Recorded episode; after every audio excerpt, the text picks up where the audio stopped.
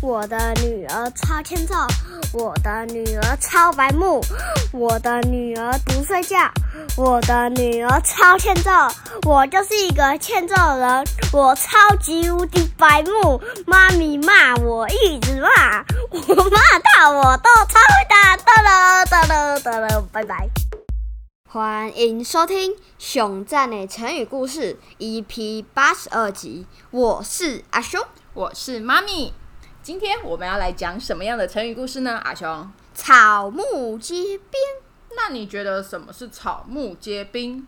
我觉得就是一个人做的事情，然后带到了所有人去，是吗？嗯，那我们来听听看，是不是像你说的这样，好不好？好，好，在东晋时期的时候呢，前秦有一个叫做苻坚的人，统一了北方，他就想要征服整个中国，于是他就率领了八十万大军去一个叫做淝水的地方。肥水嗯，淝水不入外人田，不是那个淝水啦，淝水是一个地名。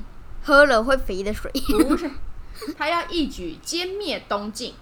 东晋的大臣们非常非常的紧张，于是孝武帝急急忙忙的召开了军事会议，决定呢派谢石、谢玄两兄弟带着八万兵到淝水去应战。东晋的士兵得知他们要八万个人对仗八十万个人，心情都非常的低落，想着这根本就是去送死啊！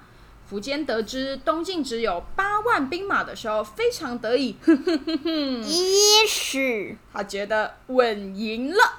噎死，没想到谢玄配了五千兵马去偷袭苻坚的军营，让他失去了许多兵马。苻坚眼看大事不妙，就登上城楼去看晋军的部署。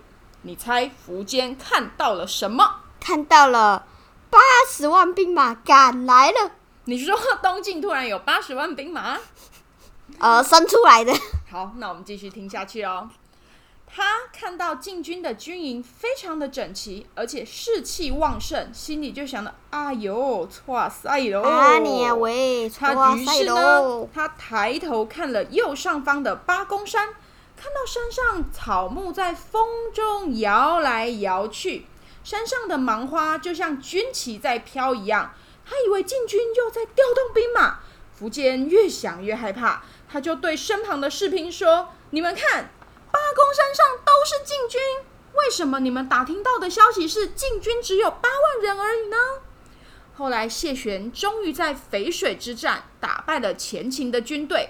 骄傲的苻坚一开始认为东晋的军队很弱，结果被偷袭以后，让他吓破胆子啦。之后越想越害怕，让他信心完全崩溃。嘣，所有事情都是他自己吓自己的。看到草木飞扬，才会以为是士兵，对不对？哦对，所以呢，草木皆兵是在形容什么？阿雄，你来告诉大家。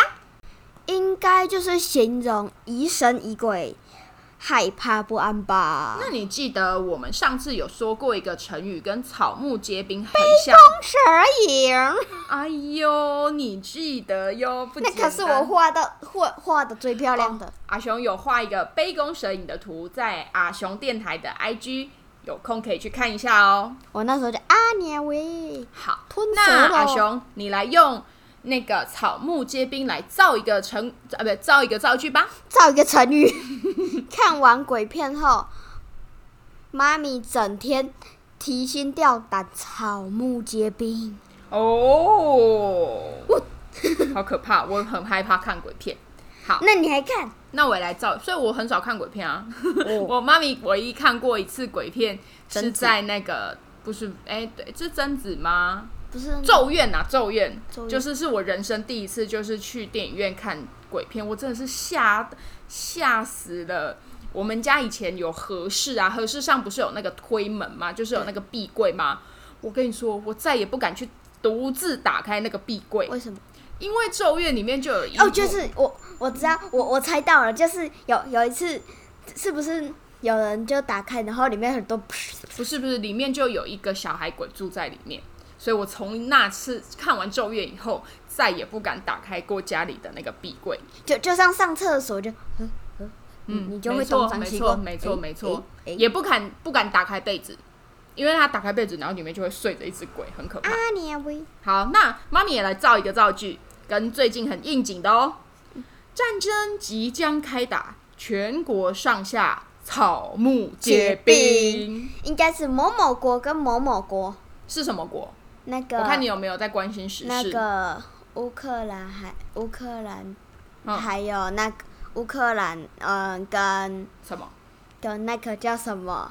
俄罗斯，对嗯俄罗斯娃娃的俄罗斯。对，我也有俄罗斯娃娃哦。好，那妈咪来分享，就是跟草木皆兵相似的成语有有什么呢？